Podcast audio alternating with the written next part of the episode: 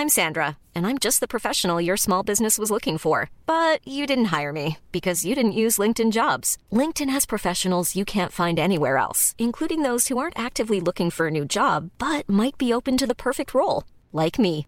In a given month, over 70% of LinkedIn users don't visit other leading job sites. So if you're not looking on LinkedIn, you'll miss out on great candidates like Sandra. Start hiring professionals like a professional. Post your free job on linkedin.com/people today. Bonjour à tous, je suis de retour, les vacances c'est fini pour moi. Je suis très heureuse de vous retrouver pour ce nouveau C'est ça qu'on aime euh, et ravie d'accueillir mes deux invités du jour. Bonsoir à toutes les deux. Bonsoir. Euh, avant ça, si vous ne savez pas encore ce que c'est, c'est ça qu'on aime. C'est une émission euh, où on invite des gens passionnés à parler donc de leur passion, euh, plus ou moins what the fuck. Et ce soir, c'est pas du tout what the fuck, c'est très terre à terre. On va parler de véganisme et de- d'engagement étudiant. Comme toujours, vous pouvez réagir sur le chat YouTube, mais aussi dans les commentaires Facebook et avec le hashtag Madanlive sur Twitter. Euh, et si vous nous écoutez en podcast, n'hésitez pas à nous mettre euh, un avis et une note euh, sur iTunes en forme d'étoile. On sera très content. Et vous pouvez aussi commenter sur SoundCloud. Bref, vous avez moult moyens d'interagir avec nous. Maintenant que tout ça est dit, on peut entrer dans le vif du sujet et déjà présenter mes deux invités de qualité. Je suis donc avec Blaise et Mathilde. Comment est-ce que ça va? Ok. Blaise, je vais te, te demander de, parler un tout petit peu plus dans ton micro. Ça va voilà. très bien. Euh, donc Blaise, peut-être que si vous suivez déjà Mademoiselle, vous avez peut-être vu euh, passer son visage dans les parages, puisque euh, on a parlé de ta chaîne YouTube qui s'appelle La Chronique. Et d'ailleurs, tu as sorti une vidéo aujourd'hui sur Exactement. le consentement. Formidable. Tu parles donc d'éducation sexuelle. C'est très cool. Je vous conseille vivement d'aller sur la chaîne de Blaise que je vais euh, tout de suite mettre en lien sur le chat YouTube. Voilà, je vous le dis de, tout, tout de suite. Euh, et puis aussi, euh, tu étais là à la rencontre avec ce cher Martin Vinclair. Exactement. Et oui, donc tu, es, tu faisais partie des lectrices qui posaient des questions à Martin Vinclair, qui est donc un gynécologue qui a une pensée, comment dire, très progressiste et qui a du mal à faire entendre, enfin, qui fait très bien entendre sa voix, mais auprès de ses collègues, c'est un peu moins facile. donc euh, voilà, si ça vous intéresse, c'est encore en replay, en, en podcast euh, sur Mademoiselle. Euh, et donc toi, ce soir, tu vas nous parler de véganisme. Exactement. Et le chat a décidé que c'était toi qui commençais l'émission. Voilà, je te le Je dis. ne sais pas si Voilà. je dois dire merci au chat, que- mais. Euh, Le chat et- est souverain. L'autre sujet de ce soir, euh, c'est donc euh, l'engagement étudiant, un concept plus ou moins obscur, hein, ça dépend où vous vous placez sur le spectre, mais Mathilde, tu vas nous éclairer sur le sujet, bienvenue. Merci.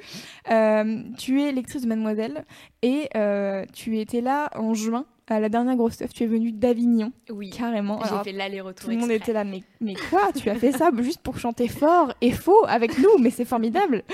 Euh, et donc, toi, tu es élue à la FAGE, donc qui est la Fédération des associations générales étudiantes. C'est ça. Et tu es justement venu nous expliquer bah, qu'est-ce que c'est exactement, parce que comme ça, c'est un peu, un peu compliqué. Qu'est-ce que c'est que la fédération, tout ça? On y revient tout à l'heure.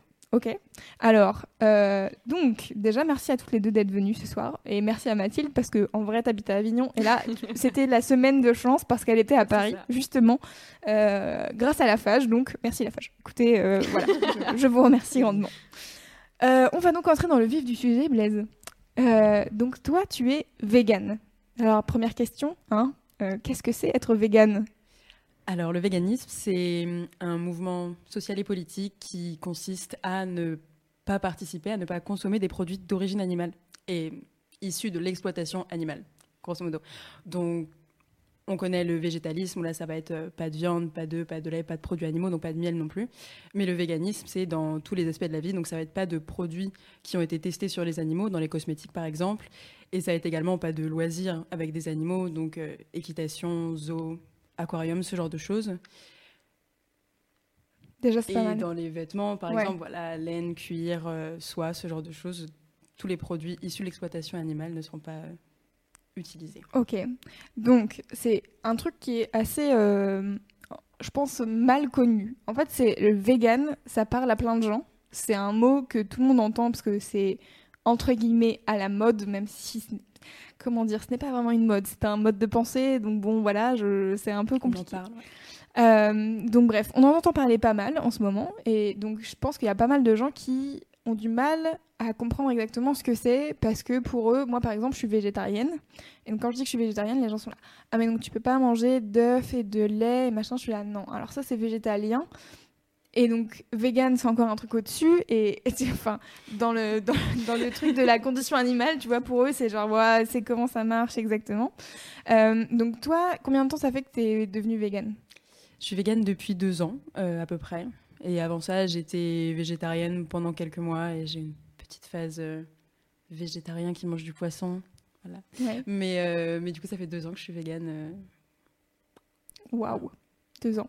Et donc, euh, comment est-ce que tu en es venu à devenir vegan? C'est-à-dire que du jour au lendemain, tu t'es dit, ok, c'est bon, j'arrête de manger euh, du poisson et, euh, et des produits animaux? Je pense que c'était progressif. J'étais vraiment en autruche pendant des années, parce que depuis des années, j'avais plus envie, en fait. J'y pensais beaucoup, ça me faisait beaucoup, beaucoup culpabiliser. de manger de la viande, de consommer des produits animaux. Et j'essayais de pas y penser. Au maximum, je mettais ça au fond de ma tête. je voulais pas que ça occupe mon espace de pensée vraiment. Donc je savais que ça me plaisait pas, mais en même temps j'avais pas envie de me renseigner parce que je savais que les informations que j'aurais me plairaient pas. Me pas. Et le fait est que bon pas plus quoi. Euh, oui, tu savais que tu faisais l'autruche en fait, c'est ça?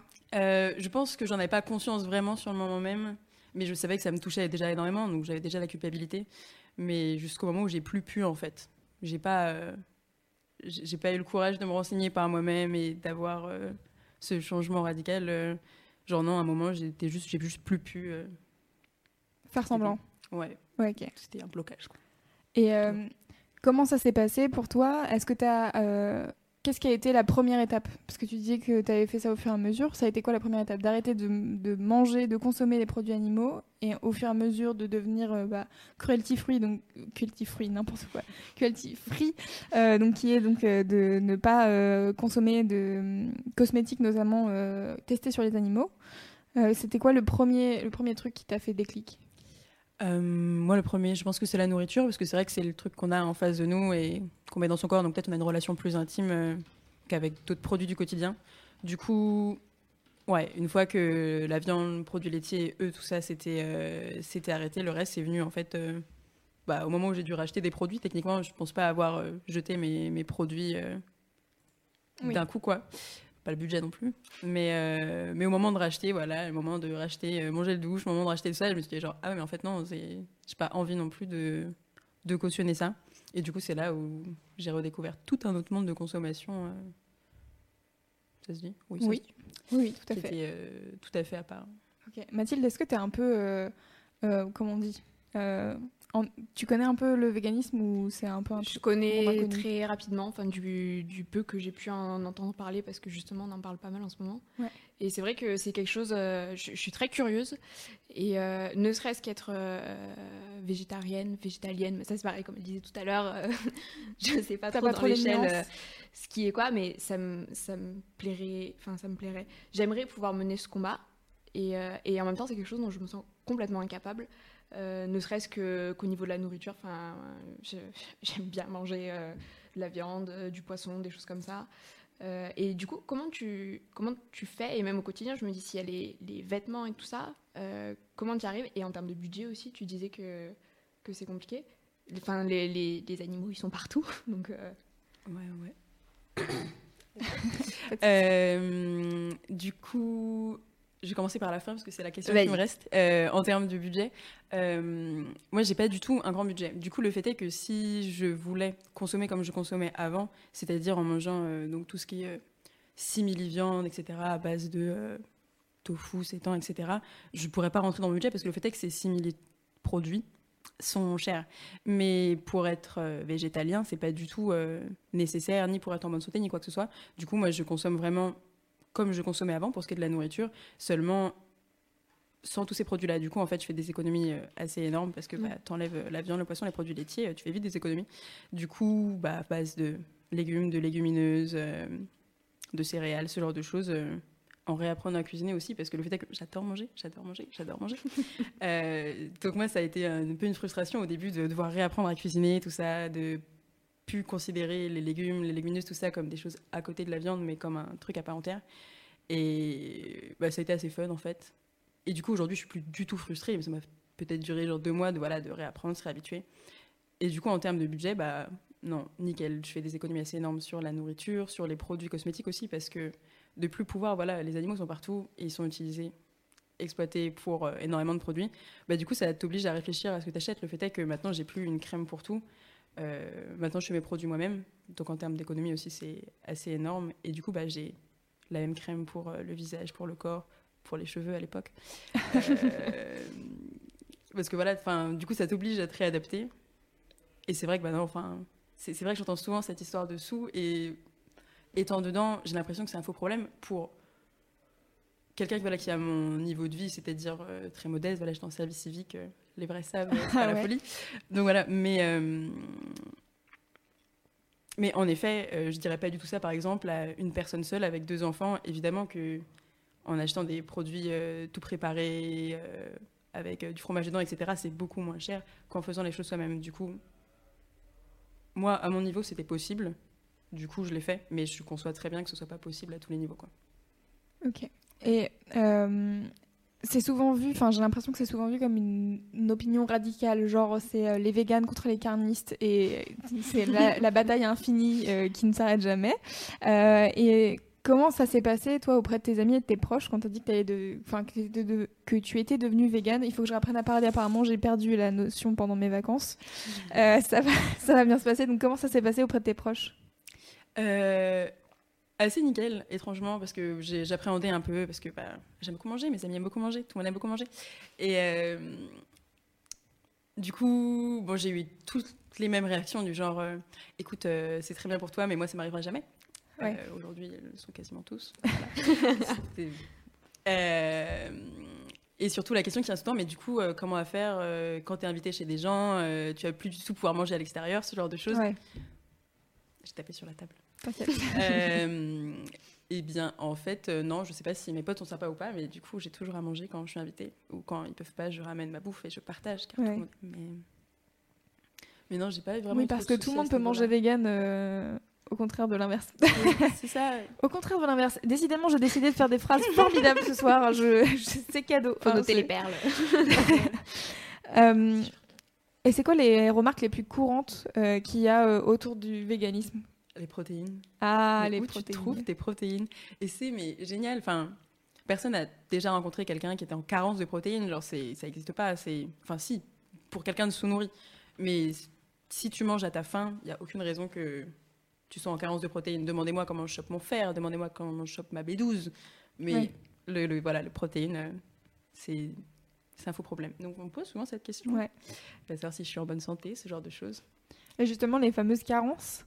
Euh, ça, c'est un truc euh, que je pense qui fait flipper plein de gens. Genre, moi, mes parents, j'aurais dit que j'étais végétarienne, ils ont commencé à flipper. J'étais là, vraiment, ça va. Je suis végétarienne, je mange encore des œufs et tout. Enfin, on est loin de, des carences, tout va bien. Et, euh, et du coup, il y a un truc qui est assez compliqué, j'ai l'impression, c'est que les professionnels de santé sont très peu comment dire formés ouais formés au véganisme et à savoir comment ça fonctionne. Et en fait ils ont enfin j'ai l'impression que dans leur tête c'est bah en fait le système actuel c'est on est omnivore donc mangeons tout ce qu'il y a à manger et voilà. Et euh, si tu fais pas comme ça euh, c'est il y a des risques pour ta santé hyper graves machin. Et du coup, vers quel genre de personne tu peux te tourner pour euh, avoir des vraies réponses à qu'est-ce que c'est le véganisme et comment ça marche et comment ne pas avoir de carence parce que c'est ça, c'est peu probable que ça arrive, mais par exemple, la B12, c'est un truc important, j'ai l'impression. Alors que moi, connais, j'y connais rien du tout. Hein, mais la vitamine B12, c'est le truc. Euh, non, mais ça se trouve que dans la viande, comment vous faites les véganes, machin. Alors, explique-nous comment ça marche. Alors, déjà, pour la première question, si en effet les personnes se posent des questions euh, où trouver voilà, des, des, ressources fiables sur le véganisme, et eh bah, désolé euh, tout le monde, allez sur le site de l'OMS, quoi. Et, et l'OMS a publié une étude comme quoi c'était tout à fait OK pour tous les âges de la vie d'avoir un régime vegan. Mhm. Qu'on soit euh, un nourrisson, une personne âgée, euh, un sportif, euh, personne enceinte, il n'y a pas de souci. Donc voilà, allez sur le site de l'OMS, c'est plutôt cool. Donc l'OMS, c'est l'organisme oui, mondial Organisation mondiale de la santé. Organisme peut-être. Et la vitamine B12. Alors la vitamine B12 qui ne se trouve pas dans un régime végétalien, c'est vrai.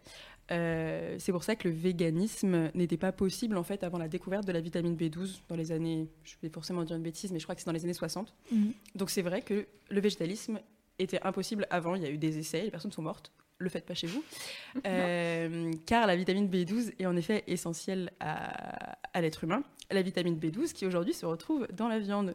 Sauf que la vitamine B12 se retrouve dans la viande en supplément alimentaire en fait. On donne aux animaux. Alors c'est un peu compliqué, je suis pas trop chimiste, mais grosso modo, euh, dans les conditions dans lesquelles sont élevés euh, les animaux aujourd'hui, ils peuvent plus la produire. C'est quelque chose qui se fait dans les intestins, bref. Et nous-mêmes, on la produit pas.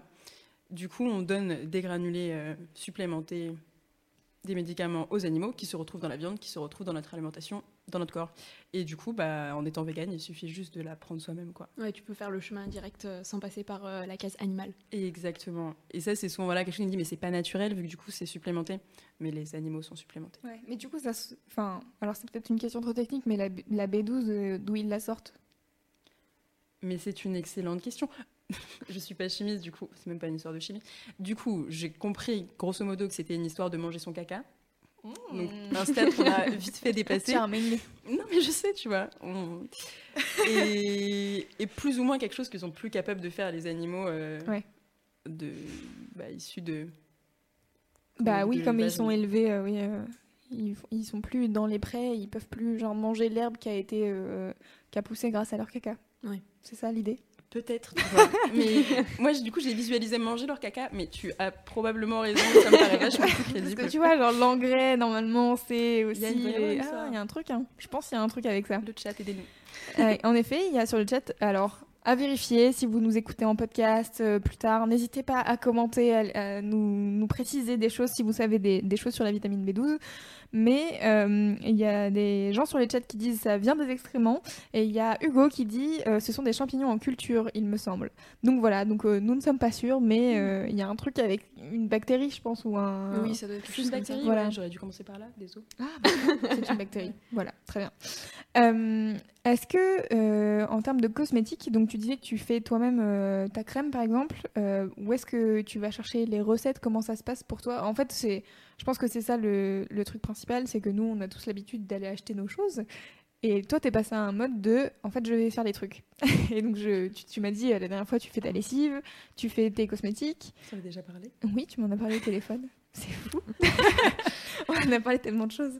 Euh, et du coup, je voulais savoir euh, où est-ce que tu vas charger bah, justement ces recettes-là pour, bah, par exemple, moi, faire une crème, j'avoue, je sais pas, j'ai les basiques de déjà de l'huile de coco et je sais pas quoi avec. Voilà, déjà de l'huile de coco, c'est cool. C'est clair. Et c'est vegan.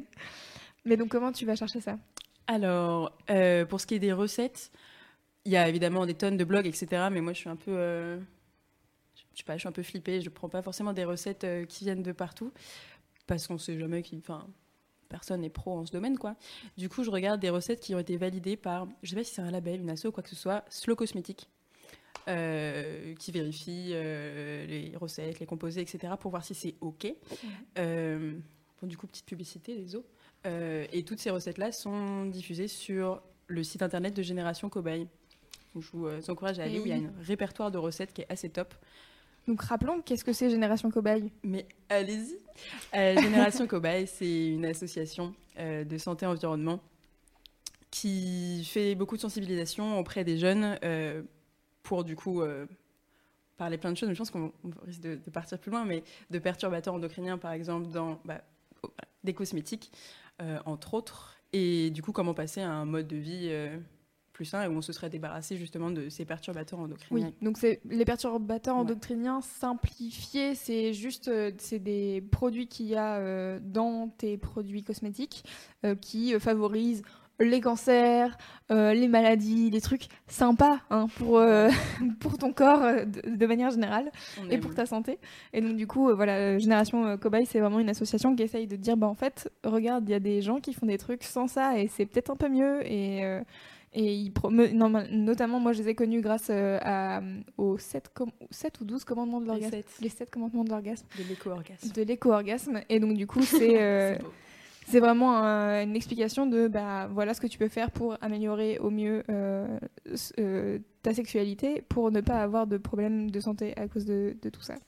C'est plutôt cool. Une association à suivre, je vous mettrai le lien aussi, c'est très intéressant. Voilà, et du coup, il y a toutes les recettes de, tout ce dont tu peux imaginer. Aujourd'hui, j'ai refait euh, du dentifrice, par exemple. C'est absurde que ça puisse paraître, parce que c'est pas les choses auxquelles on peut penser. Mais, mais ouais, dans les dentifrices, il y a aussi des trucs pas très très cool à mettre dans son corps. Du coup, voilà. Genre quoi? On va se calmer direct. Ok, pardon. ok. Moi, je les ai lus, je me suis dit, oh là là, oui, ça a l'air de faire peur. Oh, ça a l'air vachement plus drôle à faire soi-même. Et en plus, ce sera pas testé sur les animaux. Du coup. Du coup, tu l'as fait toi-même. Ok, pas plus de questions. Pardon, je... ok, je m'excuse. Pardon, sorry. Euh, combien de temps ça te prend justement de faire tes cosmétiques euh?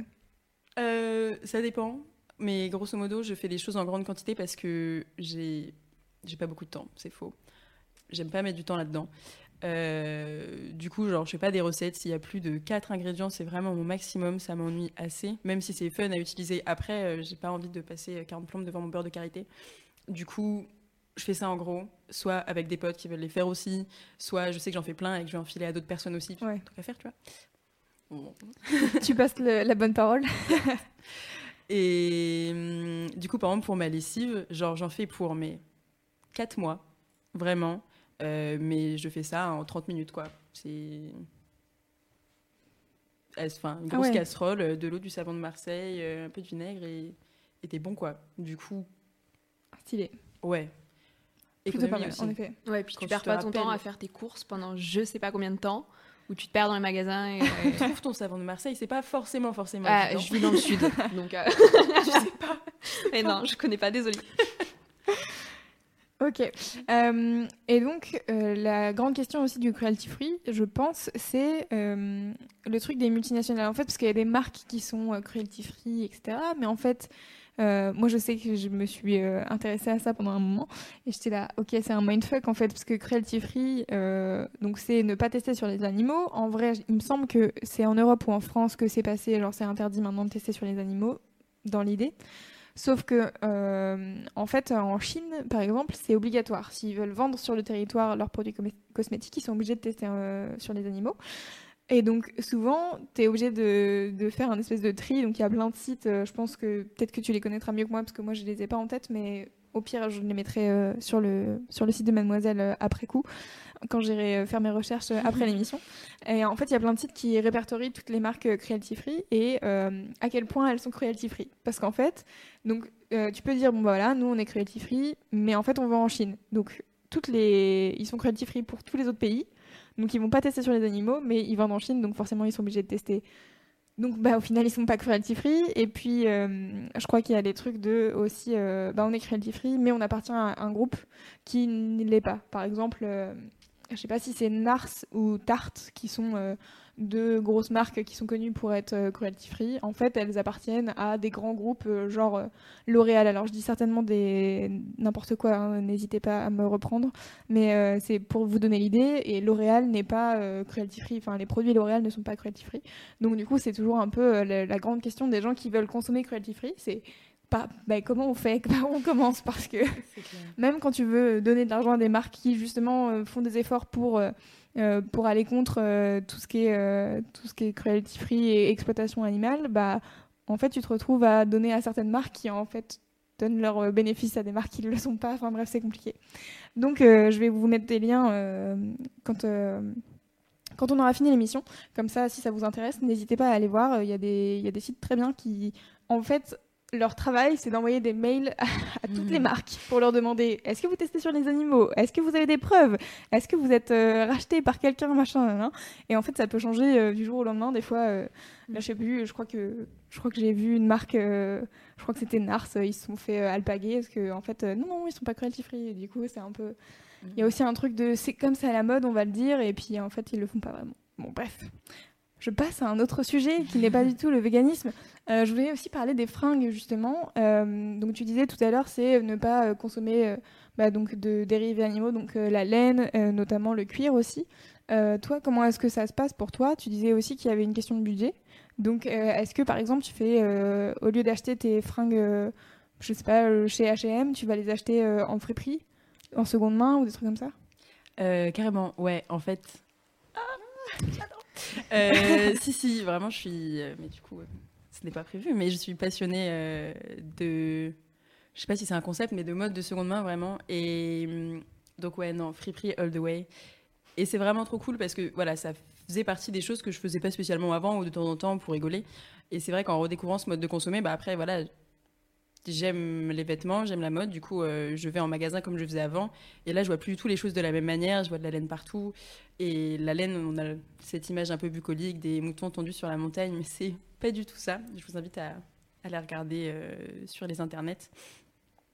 Et donc voilà, tu vois des produits animaux partout. Et après, bon bah, c'est vrai que tu repenses à tout. Euh, Ouais, ça te met un peu des lunettes peut-être, des filtres par-dessus, et du coup, bon, bah, exploitation aussi humaine qui est derrière les grandes chaînes, tout ça. Du coup, c'est vrai que je me suis mis à plus voir les choses de la même façon. Du coup, voilà, tout ce qui est grandes chaînes, euh, bah, j'y vais plus, mais plus du tout. Alors que seconde main, tu trouves des trucs. Et donc, ouais, euh, friperie énormément, seconde main, euh, tout ce qui va être aussi des sites internet de revente de vêtements.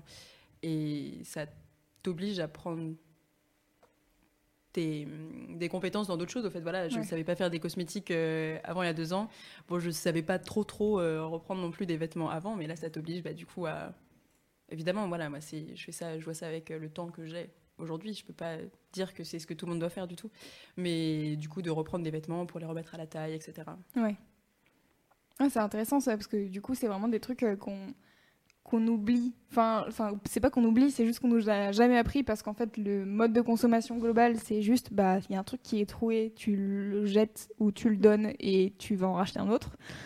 Et en fait, toi, tu es plus dans un truc, c'est parce qu'on parlait euh, par téléphone, donc à chaque fois que j'invite des gens dans ce sac qu'on aime, avant je les ai au téléphone quand même pour discuter avec eux. Euh, et donc, euh, toi, tu me disais que notamment, bah, par exemple, tu as des pulls en laine et tu avais des chaussures en cuir, bah, en fait, elles s'usent pas et elles sont de bonne qualité, donc tu vas pas les jeter pour euh, racheter des chaussures de moins bonne qualité, si? Alors les chaussures, ça va durer peut-être 2-3 euh, mois après mon passage pour le coup. Après, j'ai plus pu. Le fait est qu'elles s'usaient pas, mais je pouvais plus regarder mes pieds, quoi, donc euh, c'était pas possible. Mais le fait est que je vais pas. Voilà, on a cette image des véganes qui vont venir derrière vous pour vous dire que vous faites les choses mal, mais en fait non. Évidemment, je comprends très bien que tout le monde n'a pas le budget de se racheter des chaussures et que si tes chaussures bah, sont en cuir et de bonne qualité et que t'as pas les sous, enfin. Oui l'idée, c'est vraiment de pas euh, de faire de son mieux pour éviter l'exploitation animale. C'est pas de de changer de, monde. Ouais, de, s'imposer une discipline. Mais c'est pas s'imposer une discipline euh, qui au final te punit plus qu'autre chose. Euh.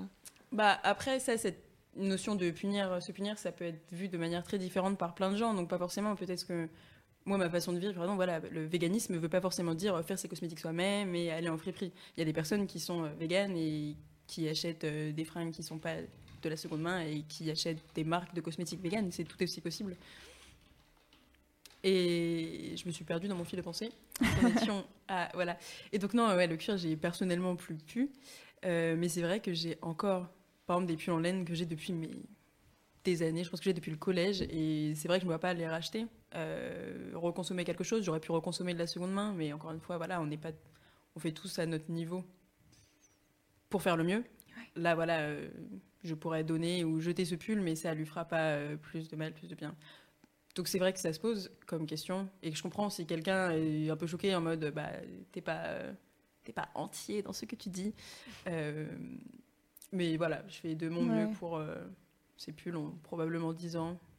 je pense pas que j'ai la vegan police. Non, mais je pense que en plus c'est un, un truc important, c'est-à-dire que vegan ça amène aussi donc un mode de consommation différent et à un moment donné, bah tu, enfin, je, pense qu'il y a aussi derrière une idée de la planète euh, est un peu en danger, on va se calmer. du coup, euh, je pense que c'est ça aussi qu'on n'a pas expliqué encore, mais pourquoi pourquoi t'es vegan?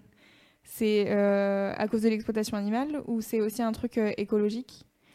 Euh, moi, c'est 100% les animaux. Pour le coup, j'entends. Euh, il y a plein d'autres raisons et c'est trop cool, du coup, parce que si je fais ça et en plus ça aide le reste, c'est trop trop bien. Mais vraiment, moi, c'est 100% entièrement pour les animaux. Ok, d'accord. Parce que moi, je sais que personnellement, si je suis devenue, devenue végétarienne, c'est aussi euh, pour une question d'écologie, parce que bah, en fait, euh, les statistiques le prouvent, c'est-à-dire que pour avoir de la nourriture qui est, par exemple, euh, on va tuer un cochon et on va avoir de la nourriture, bah, en fait, le cochon, il a fallu le nourrir en amont et donc euh, aussi le faire boire. Et donc, en fait, ça consomme un cochon, ça consomme de la nourriture, etc., que en fait bah autant ne pas manger ce cochon et comme ça il va pas consommer plus et comme ça on peut donner la nourriture peut-être à d'autres gens et faire d'autres trucs tu vois. Genre il y a des gens qui sont mal nourris sur cette terre alors que et il y a des, des, cochons qui meurent parce que tu as envie de manger de la viande. Est-ce qu'on pourrait pas genre faire vivre les cochons euh, ne pas les engrosser pour qu'ils deviennent énormes et comme ça ils vivent leur vie normale ils consomment pas énormément d'eau ni énormément de nourriture. Et comme ça la nourriture elle va aux gens qui en ont besoin. Enfin tu vois il y a tout un truc euh, bref et du coup, je pense qu'il y a aussi un truc euh, écologique derrière euh, le véganisme et même les autres manières de, consommer, c'est-à-dire ne pas euh, consommer de la première main, mais aller que en friperie, par exemple. C'est bah, juste se dire, je fais pas partie de l'exploitation de la consommation actuelle, quoi. Je te trouve vraiment extrême quand même. Ah oui, c'est vrai. ouais, je suis très extrême. Pardon. Mais donc voilà, c'est, je pense que c'est ça qui a derrière aussi le véganisme. Et donc, euh, je pense que en effet, ne pas jeter un, enfin, jeter un pull euh, parce que tu as décidé, enfin, parce que c'est de la laine, bah, peut-être, au lieu de le jeter, on va le donner à quelqu'un qui en a besoin. Parce que du coup, à qui t'as quitte à faire ça, autant, euh, autant que ça serve à quelqu'un, parce qu'il est, il est là, le pull en laine. Tu vois Mais après, c'est vrai que ce genre de réflexion, elles sont vite transposées à plein d'autres choses. Il y a plein de gens qui me disent Non, mais ce bout de viande, il est là pourquoi tu ne le manges pas oui. il, a ah, il, a déjà été tué. Et le fait est que c'est plus la question au bout d'un moment. Tu vois, oui, mais il est là, mais moi je l'achète pas, tu vois. Oui, mais quand bien même, genre, euh, combien de fois on m'a dit non, mais ça va, t'es invité, euh, tu vois, si je suis chez quelqu'un, on m'a cuisiné le plat et tout ça.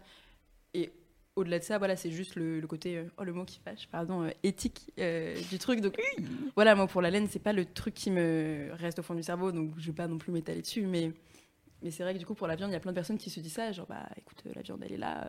Mais hum, de se dire, est-ce que moi j'ai envie d'avoir. Euh, bah, J'essaie de pas dire des, mots trop durs, je sais pas si euh, je me non, mais t'inquiète. Euh, un animal mort dedans moi, tu vois. Et je comprends que quelqu'un et je pense que ça va finir par m'arriver. Tu vois, on en parle ce soir. Tu paries que demain matin, je regarde mes pulls, je veux plus les porter.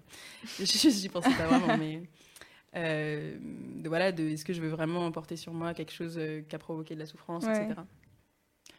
Demain, je porterai plus mes pulls en laine. Ok, ça y est, c'est bon, on désolé. Bon, enfin, conséquences inattendues, là, ce podcast.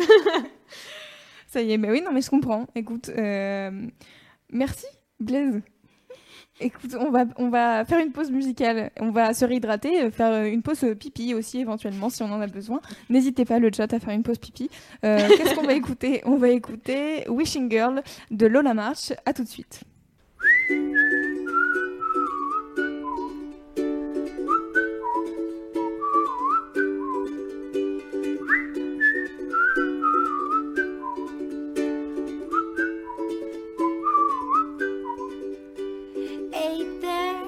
Let's get away.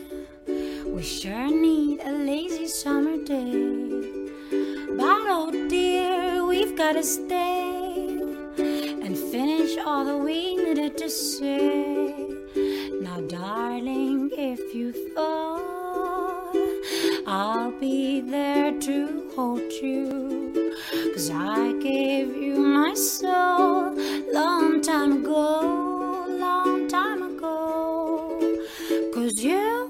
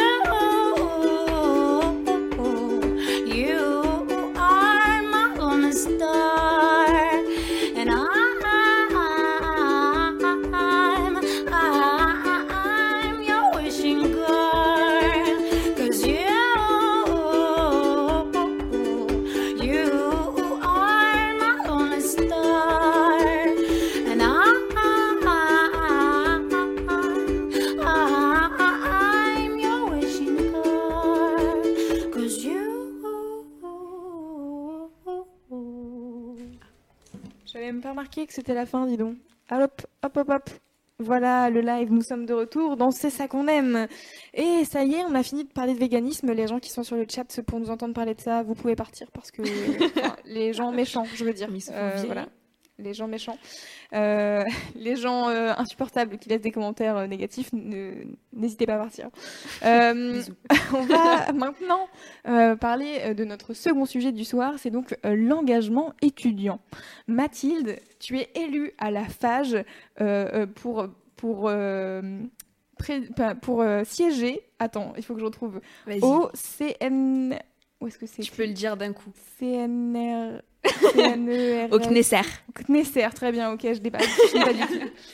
Alors, qu'est-ce que c'est que le Knesser et la phage? Grande question, c'est beaucoup de choses, euh, c'est beaucoup de choses en même temps. Euh, le Knesser, c'est le Conseil national de l'enseignement supérieur et de la recherche. Et donc, en fait, c'est l'instance qui euh, travaille directement avec le ministère de l'enseignement de la recherche, enfin de l'enseignement supérieur de la recherche et de l'innovation. Euh, et donc du coup qui, qui rassemble euh, les syndicats euh, des personnels, des enseignants, etc. Et on travaille tous ensemble pour essayer de faire de l'enseignement supérieur et de la recherche quelque chose de bien et où tout le monde soit content. Super. Donc voilà, et la FAGE en fait c'est une organisation étudiante parce qu'évidemment il y en a plusieurs. et donc c'est une organisation étudiante au, niveau, au niveau national qui fédère tout un tas d'associations étudiantes, soit locales, donc dans les universités, soit de filières.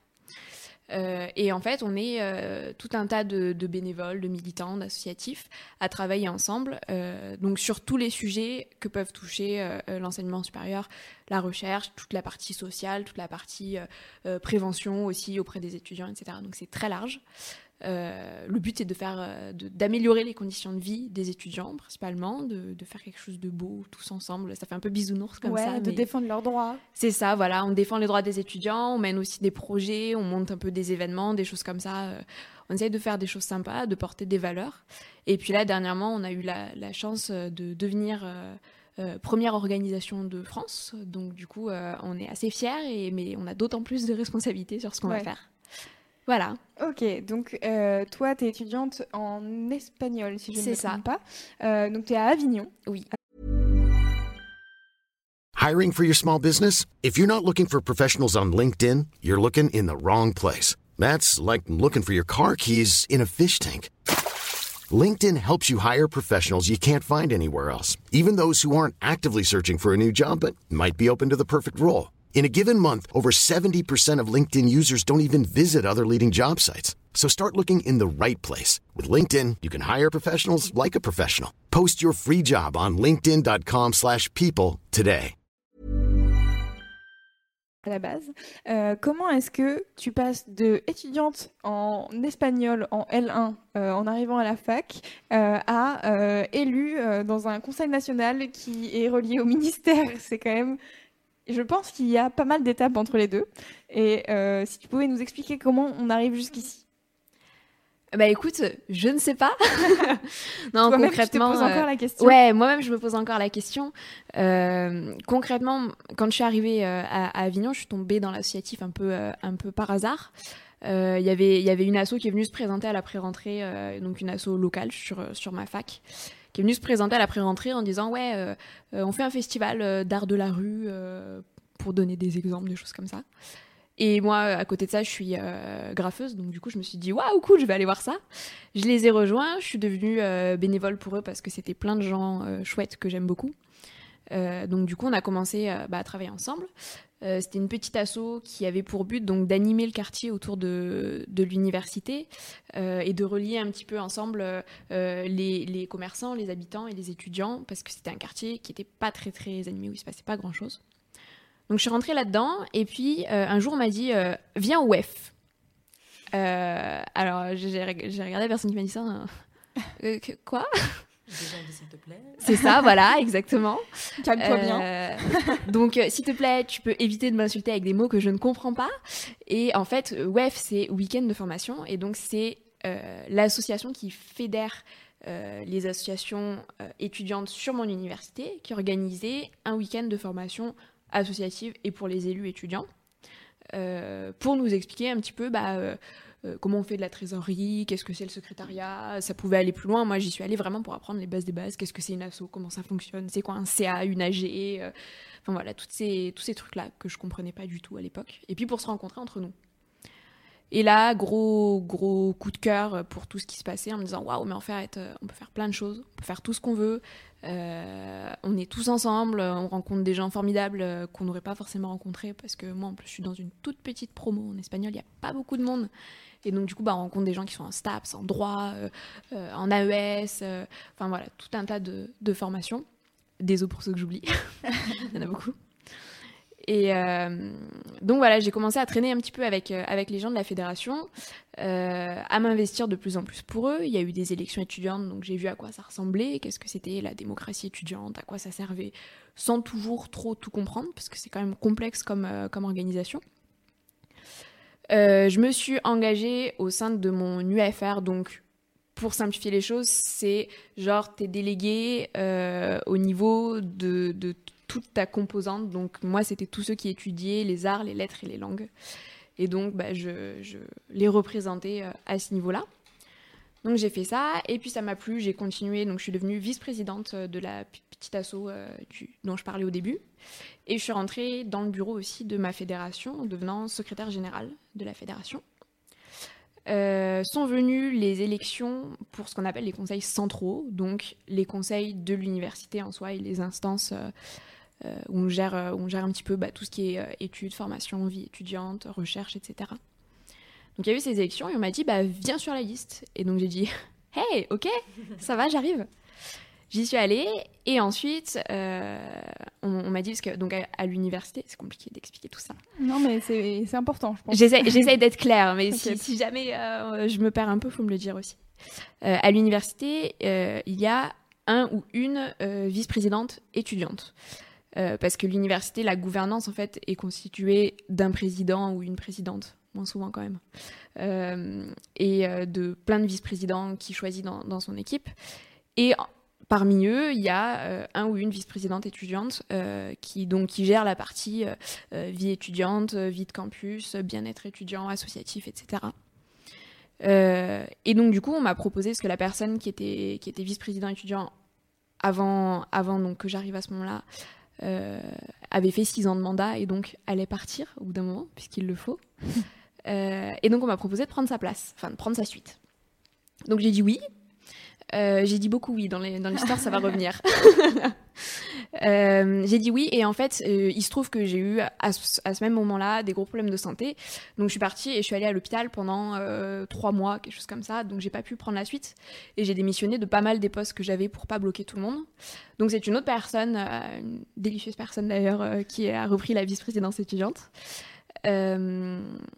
Mais quand je suis revenue, bah, j'étais toujours à fond et toujours à me dire ouais c'est méga cool. Donc j'ai bossé beaucoup avec cette personne-là, un peu en binôme, à essayer de l'aider comme je pouvais parce que bah, elle, venait de prendre un nouveau mandat, donc c'était forcément compliqué. Euh, donc voilà, fin de l'année universitaire, tranquille, on part sur les vacances, dernières vacances de ma vie je pense. et euh, l'année d'après, euh, en début d'année, je me dis tiens ce serait cool si on faisait un truc genre semaine égalité ou un truc comme ça. Et donc, euh, je, me suis, je suis rentrée à nouveau dans le bureau de ma fédération en tant que chargée de mission Semaine d'égalité et la tolérance. Et donc, j'ai monté un gros projet d'ailleurs sur lequel euh, Mademoiselle a été partenaire, puisque Clémence est venue euh, nous faire un petit coucou et faire une super intervention. et donc, voilà, ce gros projet sur lequel j'ai bossé toute l'année, jusqu'à plus pouvoir en entendre, en entendre parler à la fin, parce que c'était plus possible. où je me suis mise à rencontrer énormément de gens parce qu'on a bossé avec des partenaires. Euh, on a eu euh, la grande fierté aussi d'avoir ce projet qui a été labellisé par le ministère, euh, donc à l'époque ministère des familles, de l'enfance et des droits des femmes, qui a été labellisé sexisme pas notre genre. Donc du coup ça veut dire bah, faire une rencontre avec tous ces gens-là, échanger sur, sur ce projet, etc.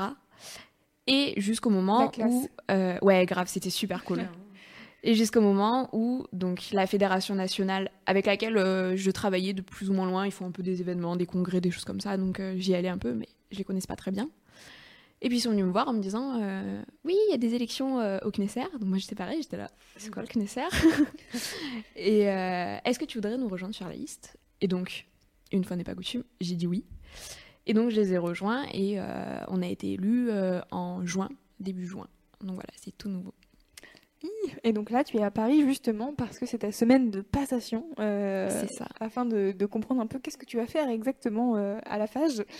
Euh, moi, je voulais aussi que qu'on vienne un peu sur, bah, justement, en tant qu'étudiant, s'il y a des étudiants qui nous écoutent et qui sont intéressés par tout ça, comment est-ce qu'ils peuvent s'engager à leur niveau, dans leur fac ou à l'échelle plus globale J'en sais rien. Je sais pas s'il y a des des régions, euh, des, plutôt des trucs régionaux ou des trucs euh, où ça passe direct au niveau national? Il y a tout. Toutes les possibilités. Et ce qui n'existe pas, et ça, faut vraiment l'avoir en tête, ce qui n'existe pas, on peut le créer. Et c'est ça qui est génial dans l'associatif. Enfin, là, la semaine de gaieté, de la tolérance n'existait pas. Et je me suis dit, ouais, il y a des valeurs que j'ai envie de défendre et tout ça, ce serait vraiment cool. Puis j'avais envie de bosser avec des gens, notamment Mademoiselle, j'avais vraiment envie de bosser avec vous. Et donc, du coup, euh, j'ai dit, bah tiens, bah, du coup, on va faire ça. Euh, et, donc ça marche. Après, euh, pour s'engager, alors il y a énormément de possibilités. Euh, ça dépend de où on est étudiant, ça dépend si c'est université, si c'est une école, si c'est un IUT, etc. Il faut savoir que même dans les lycées, il y a des, fédérations lycéennes qui existent. généralement, vous avez des, fédérations locales, donc bah, surtout sur les universités, moi c'est ce que je maîtrise le mieux, mais il y en a aussi dans certaines écoles, et donc des, des assos bah, qui, qui, sont sur, euh, sur euh, l'université, sur le campus ou sur la ville. Euh, donc il y a ces possibilités-là. Il y a des associations et fédérations de filières donc, qui sont au niveau national, mais qui concernent uniquement les étudiants d'une filière. Et toutes, ces, toutes ces assos ont des, je sais pas, des bébés assos, on va dire, qui sont des, des, structures locales sur, sur les campus, sur les villes. Donc il y, a tout un tas de possibilités. rien qu'à Avignon, on avait euh, on a toujours d'ailleurs des assos culturels, des assos sportifs, des assos de filière, euh, des assos de médias. On a euh, une radio étudiante, on a une web TV étudiante, on a un journal étudiant, on avait une asso de ciné, on, avait, on a une asso de, de promotion de la musique classique auprès des étudiants. Donc on a des, des ballets et des concerts au milieu du campus. Enfin voilà, il y, y a, toutes les possibilités. Et donc toi, comment Qu'est-ce qui t'a fait kiffer dans le fait justement d'aller défendre en fait les droits des étudiants et euh, carrément à un niveau national? En fait, euh, je sais que tu m'as dit la dernière fois, tu as un peu combattu ton syndrome de l'imposteur. Comment ça s'est passé? C'est-à-dire que toi, la fédération t'a proposé euh, de te présenter donc au CNERES Knesser. Knesser, je vais y arriver, Knesser. T'inquiète pas, ma maman, elle n'y arrive pas non plus. ok, bon, ça va. Ça va. donc comment ça se passe toi quand on te propose ça? C'était quoi le chemin de pensée justement pour, euh, pour contrer un peu ton syndrome de l'imposteur? Parce que tu venais quand même de, de, créer un événement entier qui avait jamais eu lieu, etc. Et là, on te propose un poste, et, enfin, euh, c'est un poste, je sais pas, un ouais, Oui, tu peux, un mandat, Ouais. Euh, on te propose un mandat qui est pareil, qui est un truc nouveau pour toi, et en fait, tu, toi, tu viens de créer un truc tout entier, et t'as quand même un, sentiment de ah non mais je suis pas sûre d'être la bonne personne pour faire ça. Peut-être je suis un non mais ils vont se rendre compte que je suis pas assez bien et machin comment ça se passe dans ta tête? C'est ouf parce que tu vois là tu me dis ouais t'as quand même créé un truc tout entier tout ça. Et moi je suis là non mais ça va c'était pas grand chose enfin c'est bon c'est ça. Donc euh, ouais c'est super dur. Bah en fait euh, c'est euh, c'est une, une lutte quotidienne parce que ben là pendant pendant la passation notamment moi j'ai eu des moments de panique de mais qu'est-ce que je fous là? Mais je vais jamais en être capable. Tous les autres ils ont l'air de bien maîtriser et moi je sais pas faire. Donc euh, donc ouais c'est compliqué au quotidien et, euh, et même d'ailleurs dans des mandats que j'ai depuis plus longtemps bah, ce que je disais tout à l'heure le côté délégué des étudiants dans ma composante ça fait ça fait plus de deux ans que je suis en mandat et encore maintenant des fois je me dis ouais j'ai l'impression que je fais de la merde que je sais pas faire et tout ça alors que ça se passe plutôt bien globalement ouais. Euh, alors le cheminement, bon, moi j'ai des trucs qui me font kiffer. Euh, j'aime m'engager, j'ai besoin de d'essayer de, changer les choses. Je peux pas rester sans rien faire face à l'injustice et je suis un peu hyperactive aussi. Donc du coup, euh, du coup, as ça qui naturellement me pousse à avoir envie de puis de découvrir des nouvelles choses, la curiosité, les nouvelles rencontres, etc. Et puis ensuite, et ça c'est un truc hyper important, j'ai des amis.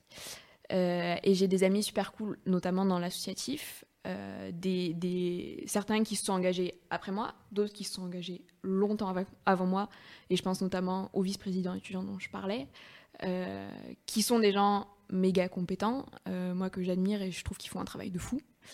Et maintenant, je, connais mon réflexe. Quand j'ai un moment où je sens le syndrome de l'imposteur se pointer, j'envoie un message à ces amis-là en leur disant Hey, j'ai besoin de vos mots là pour me dire que je suis capable de le faire. Et, et, ensuite, j'ai pris des réflexes de m'inspirer de meufs badass, que je trouve cool. Et notamment, bah, j'ai beaucoup fait ça et je lui avais expliqué d'ailleurs avec Clémence, où quand on m'avait proposé pour le CNESER et que je galérais à, choisir, je suis allée relire la lettre de motivation qui avait été publiée sur Mads. Donc voilà, j'essaie de me pousser moi-même. Euh. Donc Clémence, euh, pour ceux qui ne le savent pas, c'est Clémence Bodoc qui est notre rédactrice en chef chez Mademoiselle, qui est rédactrice en chef depuis euh, septembre, octobre octobre, je crois, chez Mademoiselle. Et donc, du coup, elle, elle a passé plusieurs années chez Mademoiselle. Et un jour, elle a débarqué elle avec une démotivation à Fab qui lui disait depuis déjà un moment Ça serait bien que tu sois rédactrice chef. Je sais pas si tu as envie, mais je pense que ça pourrait être cool. Et euh, donc, elle, est partie en vacances et elle a rédigé une lettre de motivation que je vous mettrai en lien. Euh, qui est, cool juste ouf. Et en effet, je comprends que ça ait pu euh, t'inspirer. Mais de toute manière, je trouve que Clémence est une personne relativement inspirante euh, ouais, dans la vie. d'accord. Hein, c'est une personne qui sait un peu ce qu'elle veut et qui réfléchit vachement sur elle-même et sur euh, pourquoi elle a des blocages et des trucs comme ça. Donc, donc je comprends. et justement, ma question, c'était aussi, tu dis oui, quand je pense à ces personnes-là, je suis hyper inspirée parce que je les trouve hyper compétents, etc. Est-ce que tu te rends compte que c'est possible que eux pensent exactement ça quand ils pensent à toi? Euh, alors, j'en suis consciente, puisqu'on me fait ces retours-là, mais euh, je le ressens pas au plus profond de moi-même. Je suis toujours là, non, mais non, mais de toute façon, enfin, il faut se rendre compte à un moment que ça, je maîtrise pas. Euh, je suis, et je, enfin, j'essaye de lutter contre ça parce que, parce que je le vois et que je me bloque par rapport à certaines choses à cause de ça. Mais ouais, souvent, je me dis, non, mais c'est, c'est eux qui maîtrisent, c'est eux qui m'apprennent, quoi. Ouais.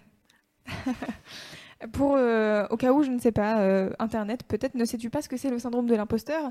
Euh, Il y, y, a un très bel article de Lady Dylan sur Mademoiselle qui parle de, de, syndrome et donc elle le décrit comme ça. Je pense que je vais juste faire la citation parce que c'est très bien expliqué. Le syndrome de l'imposteur, c'est cette petite voix qui te dit que non seulement tu n'es pas assez bien, mais que tu es une menteuse qui cache à tout le monde à quel point tu es nul. Le syndrome de l'imposteur, c'est croire que tes réussites sont dues à la chance ou à n'importe quel autre facteur que juste toi, autre que le fait que tu puisses réellement être doué pour quelque chose.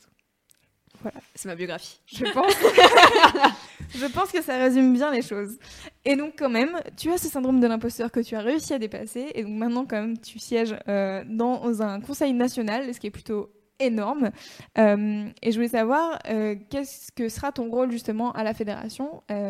comme tu es en train de faire la passation, qu'est-ce qu'il y a comme, comme ah, je vais y arriver, j'ai du mal à parler ce soir, comme euh, tâche précise euh, Et est-ce que ça te sert, toi, pour euh, voir un peu envisager ton futur Et qu'est-ce que tu ferais après, justement, pour ta vie active? Alors, sur mon rôle, bon, il est, il est encore à, définir précisément parce que voilà, moi, je suis en train de découvrir tout ce monde-là que, que je connaissais pas forcément.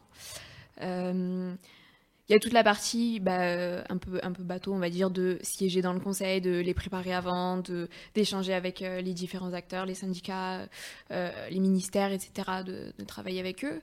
Il y a l'accompagnement aussi des, des élus qu'on peut avoir dans les différentes universités, dans les différentes instances.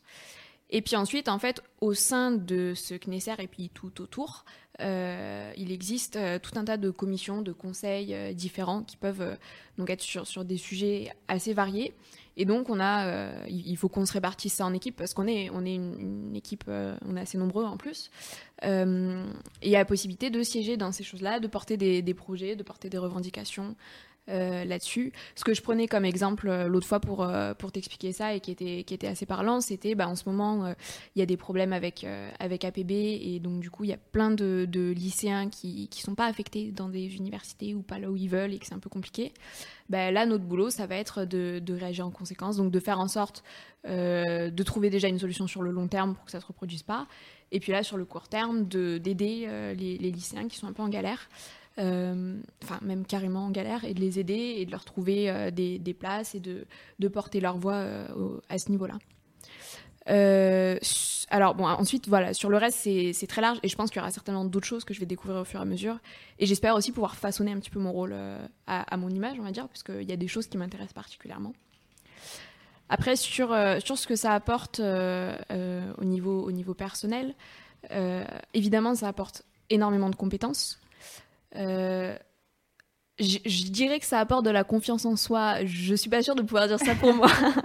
Mais ouais, en théorie, bah, quand tu parles devant un amphi de 500 personnes, la première fois, tu euh, t'es comme ça. Puis au bout d'un moment, bon, t'es es à l'aise et c'est limite de la routine. Donc, euh, ouais, je pense que ça t'apporte, euh, un peu des choses là-dessus. ça t'apporte des rencontres énormément. Et puis, au niveau de, de, ce que ça pourrait orienter sur ma vie professionnelle et perso dans le futur, il euh, y, a pas mal de personnes qui passent par l'associatif euh, étudiant et euh, qui, qui, vont ensuite dans des carrières politiques, qui rejoignent des partis. là, on a, on a vu un, ancien président d'une de nos fédés monter en tant que conseiller au ministère donc de l'enseignement supérieur. Classe. Donc ouais, classe, il y a, y a, plein de possibilités comme ça. C'est vrai que c'est fréquent. Je suis pas sûre que ce soit ça qui m'intéresse.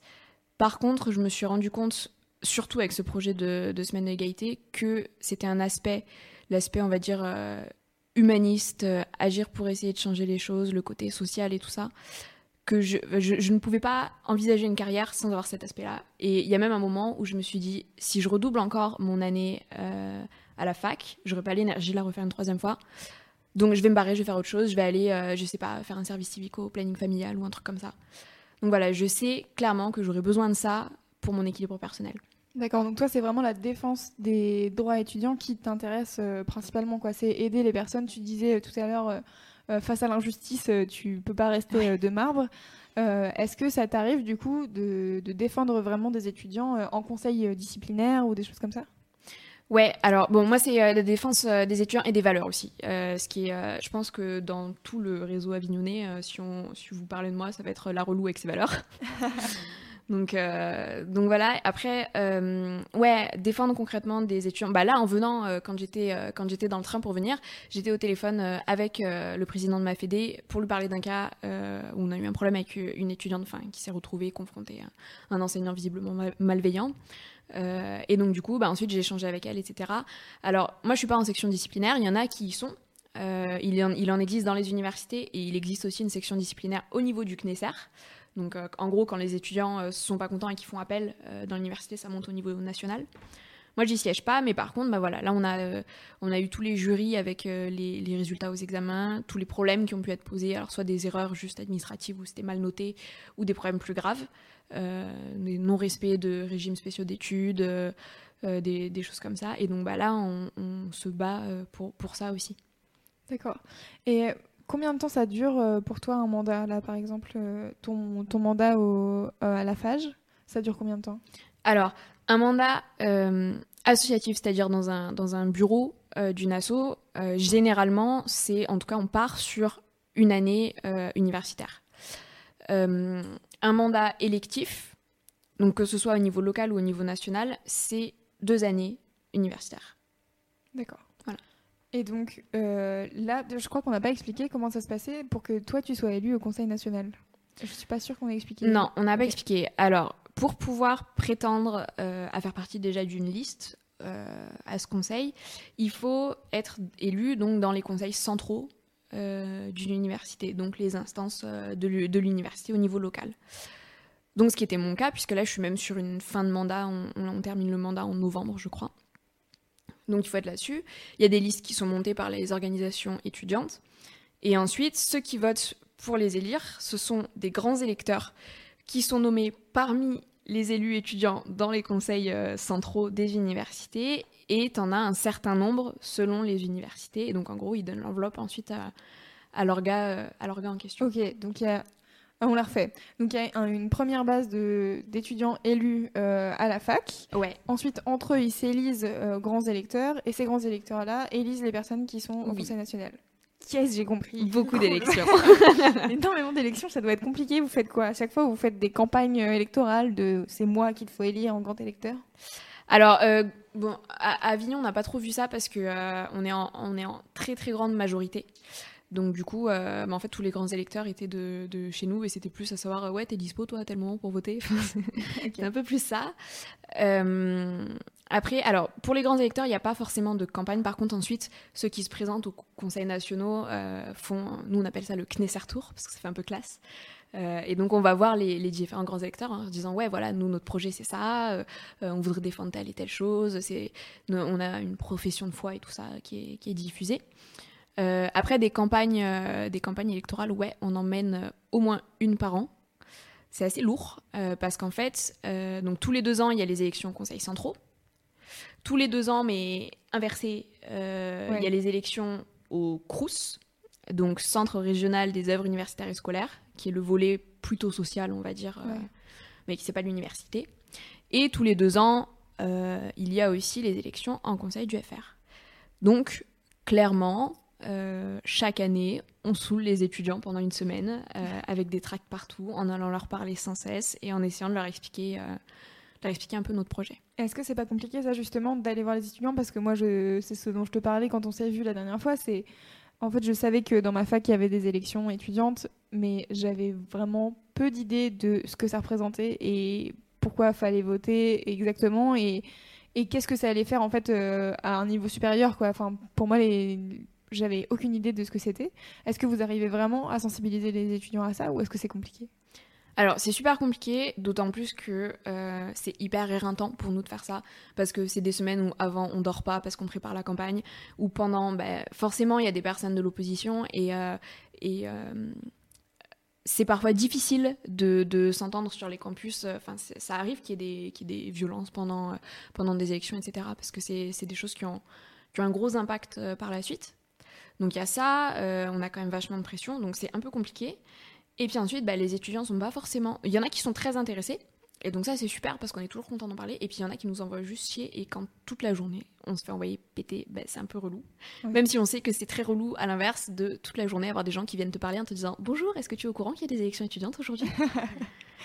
Donc voilà, les organismes et les organisations et tout ça, c'est c'est compliqué. Euh, tu as plein d'instances euh, différentes et c'est pas les mêmes choses à chaque fois. Et faut essayer d'expliquer, mais quel est le rôle? Le Crous, il y en a plein qui pensent que euh, c'est juste les bourses et, et, à la limite peut-être le logement. sauf qu'en fait, c'est beaucoup plus de ça. Il y a un volet culturel, il y a un volet international, il y a toute la restauration universitaire et tout ça. Donc c'est un peu compliqué. Mais je pense qu'on y arrive plutôt bien. Euh, preuve en est que bah, déjà on se fait lire euh, de manière assez majoritaire, donc euh, je pense que c'est une, une, bonne chose. Et puis là encore, je vais parler d'Avignon parce que. Mais à Avignon, on a le plus haut taux de participation étudiante de France aux élections, qui n'est pas énorme parce qu'il n'atteint pas les 30%, mais la moyenne nationale, elle est à 10-12%, je crois. Ah donc ça va. Ça va, en effet. Euh, tout à l'heure, tu parlais euh, du fameux euh, tour que vous faites pour présenter vos projets. Justement, toi, tu as présenté quoi comme projet pour être élu au CNESER Est-ce que je l'ai cette fois? Ouais, bravo. Ouais. alors, la profession de foi, elle est, elle est commune. C'est, donc pour, pour tout notre, notre groupe, c'est des, des docs hyper longs. on a ce qu'on appelle une PF courte pour essayer de résumer ça simplement, mais en fait c'est un, un, petit livret euh, donc on a diffusé ça. Euh, après, forcément, on a tous à, titre personnel des, des combats euh, particuliers. Mais du coup, tu défends, tu défends le, combat de la FAGE en général ou plutôt le tien? Moi, je défends le combat de la FAGE. en tant qu'élu national, je suis, je suis tenue de défendre le combat de la FAGE. bien entendu, c'est pas non plus on t'impose ça, tu fais ça et tout ça. on a des discussions, on y réfléchit en amont. Euh, et on échange avec nos élus sur le, niveau local. Mais c'est pas mon combat personnel. Mm. Euh, d'ailleurs, euh, c'est une période aussi où bah, je sais que je ne vais pas m'affilier à des partis politiques ou à des choses comme ça, parce que là, je représente l'image de la FAGE et pas la mienne propre. ce qui m'empêche pas d'avoir mes idées, bien entendu. Et donc justement, le fait d'avoir d'avoir ces idées perso et d'avoir des combats perso, ça permet par contre d'apporter à la FAGE et qui est, qui est ouverte en termes de suggestions, et euh, bah, par exemple, là, dans la, dans la profession de foi, on a fait donc, des petits focus par personne sur certains sujets. moi, j'ai fait un focus bah, euh, sur l'individualisation des parcours euh, et la prise en compte de la diversité des publics, etc. Donc, qui était une jolie manière de faire passer mon côté égalité-tolérance que j'aime bien. Et puis, bah, dans la profession de foi, on avait notamment de demander la création d'une commission de lutte contre les discriminations et moi, j'ai clairement dit euh, à, l'équipe que c'était ça qui m'intéressait euh, particulièrement et que c'est aussi certainement sur ça que je serais euh, la meilleure, puisque c'est ce que je maîtrise le mieux. Ok. Il y a Michael sur le chat qui demande comment ça se passe la création d'événements de sensibilisation. Donc je pense qu'on peut revenir un peu en arrière sur la fameuse semaine de l'égalité.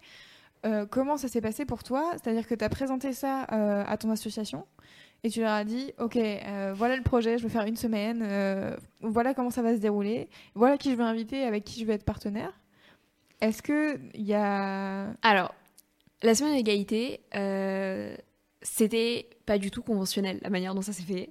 Euh, mon amie, bah, justement, qui est actuelle vice-présidente étudiante, euh, elle, disait dans tous ses discours là à la, à la semaine d'égalité, elle disait oui, on est certainement allé boire un verre. Puis elle m'a dit, ce serait cool qu'on fasse un truc comme ça. Et puis six mois plus tard, ça s'est fait. Donc globalement, c'était ça. Alors là, oui, c'était un projet qui me, qui me tenait assez à cœur, donc j'avais déjà un peu bossé avant de le présenter à la Fédé. Euh, et j'ai été, euh, assez seule euh, sur le, montage du projet. Je m'en suis vraiment occupée quasiment toute seule. Et donc, du coup, ce qui m'a permis d'avoir aussi la liberté, et parce qu'on était dans une, relation de confiance avec la Fédé, d'avoir la liberté de dire, bah voilà, moi je veux faire venir un tel, un tel, et de me faire plaisir là-dessus. Les actions de sensibilisation, ça, ça dépend vachement de, ce que tu veux faire, de quel thème, quel partenaire, sous quelle forme. Euh, donc, euh, donc ça dépend de ouf. Euh, ça peut être, enfin, c'est pas forcément des grosses semaines comme ça. C'est vraiment pas nécessaire de s'imposer de faire des grosses semaines comme ça. Toujours. On peut passer par des trucs plus petits et très efficaces aussi. mais en soi, les, les fédés sont aussi là. Bon, moi j'avais déjà un peu d'expérience associative, mais quand on connaît pas bien, je m'adresse à ceux du chat qui peut-être voudraient se lancer dans quelque chose, quand on connaît pas bien comment monter un événement, ou même qu'on n'est pas juste sûr de soi pour, euh, pour le faire parce qu'on ne connaît pas forcément tout. Parce qu'on a notre syndrome de l'imposteur aussi. Parce qu'on a aussi soi-même ce syndrome de l'imposteur. Déjà trouver des amis. Entourez-vous. Et puis, euh, et puis ensuite, euh, bah, il y a des fédés, il y a des assos qui sont généralement dans l'idéal là pour accompagner sur ces projets. Il y a des élus étudiants aussi qui connaissent bien le fonctionnement pour les financements, pour les, partenariats, etc. les vice-présidents étudiants qui qui sont aussi là pour ça. Donc vraiment, faut pas hésiter à, s'entourer. Et il y a même souvent dans les universités et les écoles des personnes qui font partie du personnel qui sont chargées de tous ces volets-là et donc qui peuvent aussi filer un coup de main euh, là-dessus.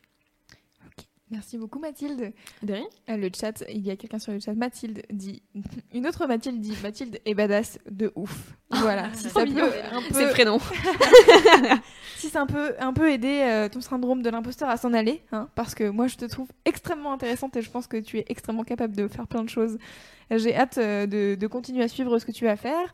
Euh, je pense que euh, malheureusement, il est l'heure de nous quitter. Oh. c'est l'heure de sonner le glas de ce 21e épisode de C'est ça qu'on aime. Merci à vous deux d'avoir fait le déplacement et d'avoir participé à cette émission. Je suis très heureuse de vous avoir eu autour de la table. merci à vous, derrière votre écran, de nous avoir suivis ou derrière votre casque, je ne sais pas. je rappelle encore une fois que vous pouvez vous abonner au podcast de Mademoiselle pour écouter nos, nos émissions et nos interviews partout où vous vous voulez parce que vous pouvez les télécharger. C'est magnifique, les podcasts, c'est hyper cool, c'est sympa, c'est classe. Euh, et vous pouvez aussi, euh, si vous êtes euh, un chat, nous mettre une petite note et un avis sur iTunes parce que ça fera parler de nous et nous, comme ça, on sera un, peu plus connus et les gens ils nous aimeront un peu bien et voilà. voilà. N'hésitez pas à prêcher la bonne parole autour de vous, hein, envoyez ce podcast à vos amis. et sur ce, moi je vous dis à mardi prochain, le 18 juillet, pour l'émission qui passe en mode libre antenne euh, de l'été. Donc euh, voilà, si vous avez des questions euh, à poser à Navi et SML, n'hésitez pas à leur envoyer un message sur leur page Facebook l'émission, simplement. Vous tapez l'émission, vous allez les trouver. Et vous leur envoyez un message et puis peut-être qu'on discutera ensemble mardi prochain, donc le 18 juillet à 21h. D'ici là, on va se quitter en musique et moi, je vous fais des bisous. Et encore merci les filles d'être venues. Merci. Ciao. Ciao. Et je suis pas du tout prête. Voilà, voilà, là, je suis prête.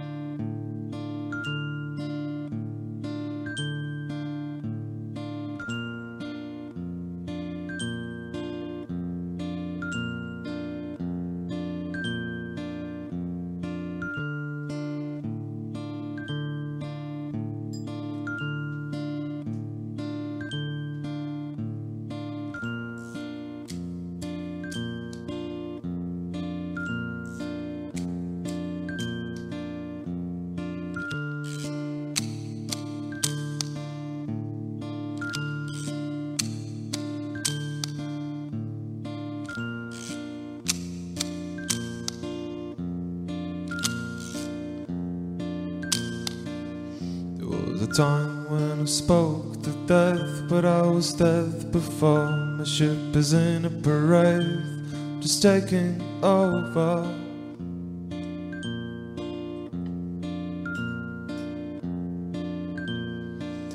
I said one just for the gun, said two for the eyes, said three and start shooting over.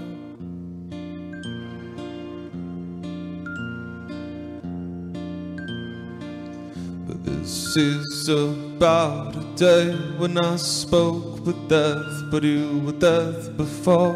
They keep singing over.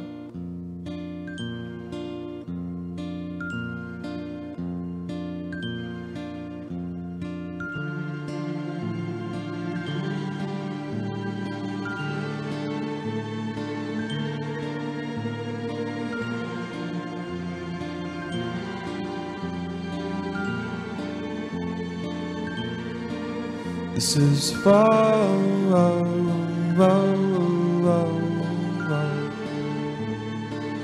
I'm just feeling older.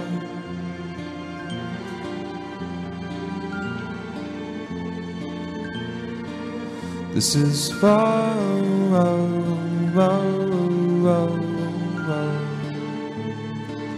I'm just feeling older.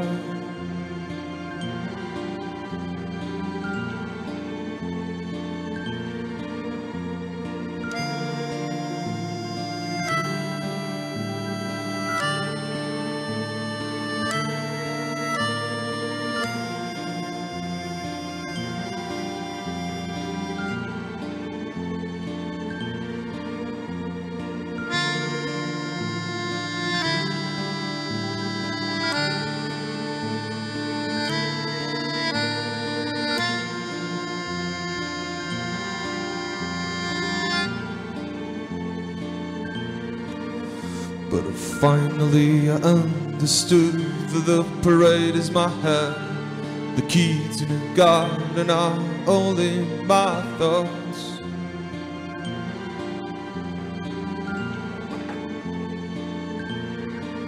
I said one just for the gun, said two for the eyes, said three and start shooting over.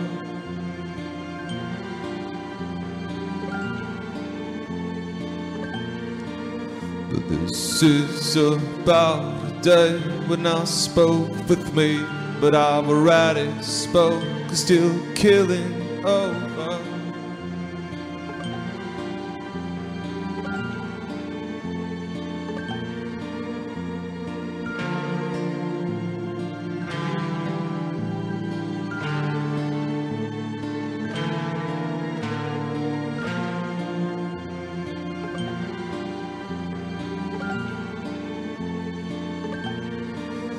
This is whoa, whoa, whoa, whoa, whoa.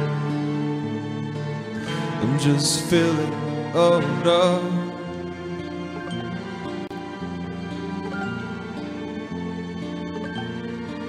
This is whoa, whoa, whoa, whoa, whoa. I'm just feeling, oh no.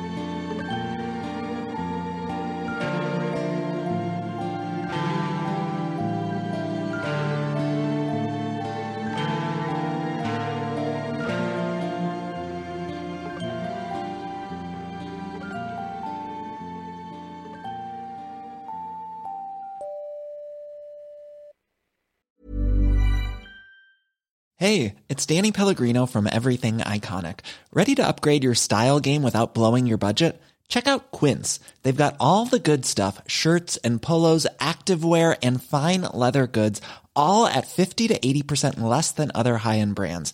And the best part? They're all about safe, ethical, and responsible manufacturing. Get that luxury vibe without the luxury price tag. Hit up quince.com slash upgrade for free shipping and 365 day returns on your next order. That's quince.com slash upgrade.